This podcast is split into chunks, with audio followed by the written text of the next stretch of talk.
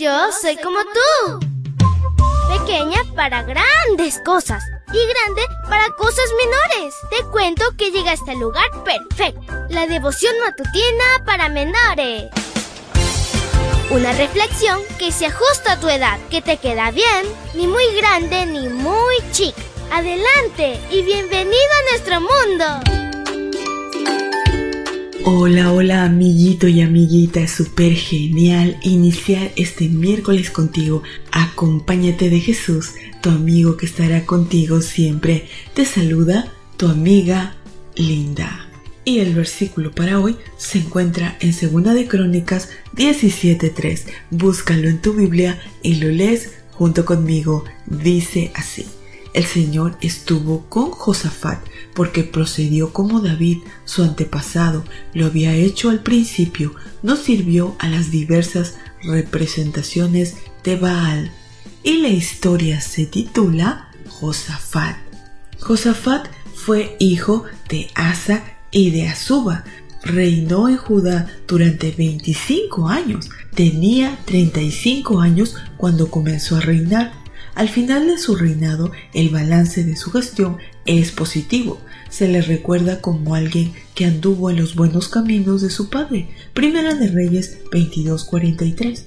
Así como del rey David, en cuanto a las buenas obras que Josafat implementó, es que extendió el territorio de la nación y terminó la tarea de quitar los ídolos de los lugares altos. Segunda de Crónicas 17:6. Por otra parte, el rey decidió enviar a los príncipes a organizar al pueblo de tal manera que los levitas pudieran transmitirle regularmente las enseñanzas de la ley. Hoy también para nosotros esta es la base para un verdadero reavivamiento, en nuestro caso con mayores ventajas que las que el pueblo tuvo en su momento, pues tenemos más información que la historia atestigua en el caso de ellos era un estudio del Pentateuco. Otro factor que favoreció el desarrollo de la nación en el reinado de Josafat fue la paz que tuvo Judá con las demás naciones. Esto le dio oportunidad al rey de fortificar algunas ciudades y apartar otras como ciudades de aprovisionamiento. Asimismo, su ejército creció hasta llegar a tener 1160.000 en general, en los días de Josafat, el reino se ganó el respeto de las demás naciones al punto que la Biblia expresa. Todos los reinos de los países que rodeaban a Judá sentían tal miedo al Señor que no se atrevían a pelear contra Josafat. Más bien lo reconocían, pues de diferentes partes acudían a Judá para traer presentes al rey. Algunos de los filisteos traían regalos y plata como tributo a Josafat y los árabes le llevaron 7.700 carneros e igual cantidad de chivos. Además el rey estableció jueces para que administraran la justicia desde Perseba hasta Efraín. El rey los condujo a buscar y depender de Dios para su especial obra. El rey les dejó en claro cuál era su función.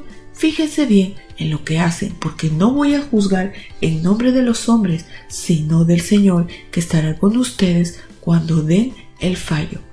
Sin duda, los 25 años del reinado de Josafat fueron prósperos, pues dependió de Dios y eso lo reconocieron las naciones vecinas. Querido Dios, gracias por este hermoso día.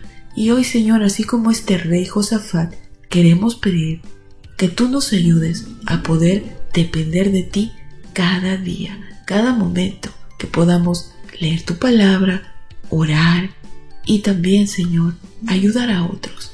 Te lo pedimos en el nombre de Cristo Jesús. Amén y amén. Abrazo tototes de oso y nos vemos mañana para escuchar otra linda historia. Hasta luego. Hoy creciste un poco más. ¿Qué?